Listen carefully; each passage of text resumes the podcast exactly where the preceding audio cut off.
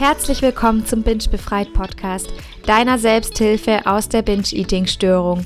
Mein Name ist Lilith Huber und ich freue mich sehr, dass du heute wieder dabei bist. Als Ergebnis meiner Abstimmung auf Instagram geht es heute nämlich um das Thema emotionales Essen oder auch Emotional Eating und Binge Eating. Ein Teil von Binge Eating kann nämlich auch Emotional Eating sein. Da gibt es aber klare Unterschiede, die beide voneinander abgrenzen. Binge Eating ist also nicht gleich Emotional Eating. Es kann aber sein, dass beide ineinander verschwimmen, man also von beidem gleichzeitig betroffen ist. Ein Gefühl, eine Emotion entsteht ja meist durch einen Gedanken in unserem Kopf. Wenn irgendwas in deinem Leben passiert, dann hast du einen Gedanken darüber, welcher dann ein Gefühl kreiert. Wir als Mensch sind dazu konditioniert, uns selbst zu beschützen und vor Gefahren wegzulaufen. Das jetzt mal nur zum besseren Verständnis. Und jetzt kann es zum Beispiel sein, dass sich schon in deiner Kindheit die Gewohnheit für Emotional Eating gebildet hat. Vielleicht hast du ja, wenn es dir schlecht ging, ein Gummibärchen oder ein Schokobonbon oder ähnliches bekommen, damit du dich besser fühlst.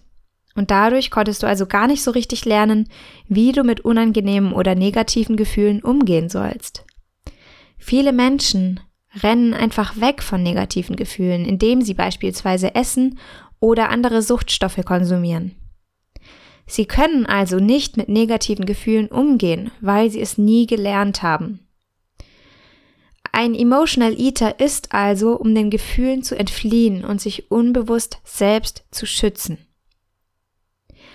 Und jetzt möchte ich noch schnell erklären, was eigentlich Binge Eating von Emotional Eating so unterscheidet denn im Vergleich zum Emotional Eating wird beim Binge Eating nicht nur gegessen, um ein negatives Gefühl auszugleichen, sondern auch, wenn man sich gut fühlt. Und ein Binge Eater isst so viel, wie der Körper halten kann. Hingegen ein Emotional Eater so viel, bis er sich wieder gut fühlt.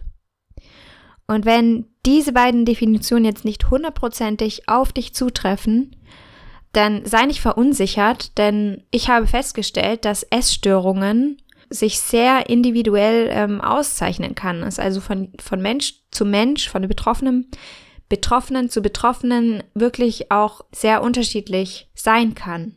Genau, das wollte ich jetzt nur einfach mal noch dazu sagen. In unserem Leben gibt es ja Höhen und Tiefen, die auch sehr wichtig sind. Schmerz ist also auch ein Teil unseres Lebens. Leiden ist allerdings natürlich mit Ausnahmen optional. Damit meine ich, dass es zwei Arten von Schmerz gibt. Einmal gibt es sehr großen Schmerz wie Todesfälle, welcher nicht stark beeinflussbar ist. Und es gibt den selbst kreierten Schmerz, der nur durch die Gedanken und Glaubenssätze entsteht, an denen wir uns festklammern, beziehungsweise einfach durch die Gedanken, die wir denken. Denn im Grunde haben wir bis zu einem gewissen Maß die Möglichkeit zu wählen, wie wir uns fühlen möchten. Wenn du beispielsweise vor einer herausfordernden Situation stehst, dann hast du einmal die Möglichkeit zu denken, dass du das nie schaffst und alles schiefgehen wird. Oder du glaubst an dich und bestärkst dich mit deinen Gedanken. Und beide Gedankengänge kreieren unterschiedliche Gefühle in dir. Einmal negative und einmal positive. Du hast also in bestimmten Situationen tatsächlich die Wahl, wie du dich fühlen möchtest. Zum Beispiel beobachte ich oft, dass es viele Menschen gibt, die sich von Regen oder schlechtem Wetter runterziehen lassen. Und das passiert dadurch, dass sie denken, wenn es regnet oder dunkle Wolken am Himmel hängen, dann geht es mir nicht gut und dann ist kein guter Tag. Und dadurch kreieren sie ein negatives Gefühl. Du bist also selbst der Kreator deiner Gefühle.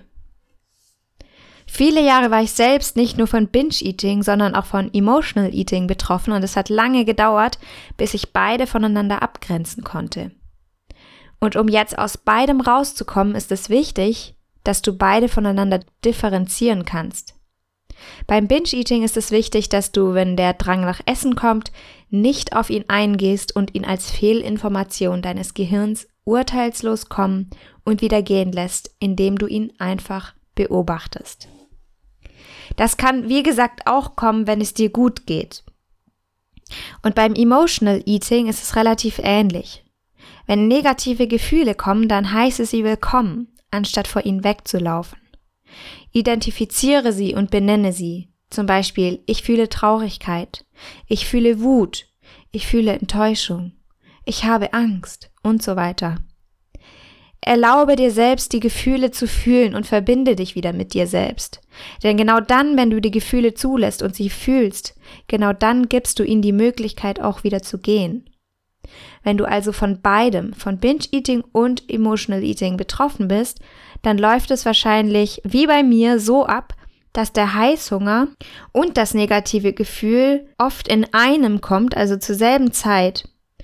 Und dann kannst du wie beschrieben vorgehen, indem du den Heißhunger als Fehlinformation gehen lässt und im Anschluss deine Gefühle fühlst und benennst, wenn sie dann überhaupt noch da sind.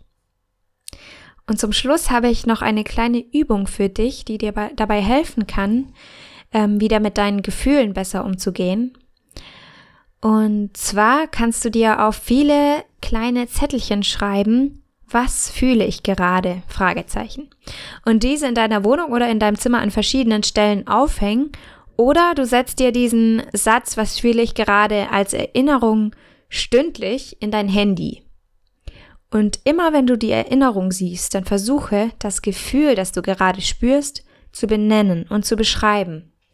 Vielleicht dir auch mal ein, zwei Minuten Zeit zu nehmen und auch richtig in dich reinzufühlen wo ist das Gefühl, ähm, in welchem Teil meines Körpers spüre ich das Gefühl. Genau, und lass es einfach zu. Und jetzt möchte ich gerne noch das Wichtigste von heute zusammenfassen. Du kannst mit deinen Gedanken deine Gefühle bestimmen. Emotionale Esser essen, um ihren Gefühlen zu entfliehen und essen so lange, bis es ihnen wieder gut geht. Binge-Eater essen in jeder Gefühlslage und so viel, wie der Körper halten kann. Um aus Emotional Eating wieder herauszukommen, lerne deine Gefühle wieder zu fühlen, bekämpfe sie nicht, sondern lass sie kommen und benenne sie. Vielen lieben Dank fürs Zuhören. Wenn dir diese Episode gefallen hat, dann freue ich mich, mich natürlich wie immer über eine Bewertung.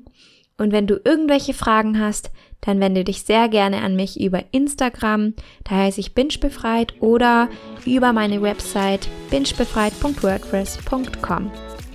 Ich verlinke dir natürlich beides wie immer in den Shownotes und wünsche dir jetzt ganz viel Kraft für deine Genesung. Bis nächsten Freitag. Ciao. Als kleiner Disclaimer, dieser Podcast ist kein professioneller Therapieersatz. Binge-Eating kann starke gesundheitliche Konsequenzen haben und ich rate dir zu ärztlicher und psychologischer Hilfe.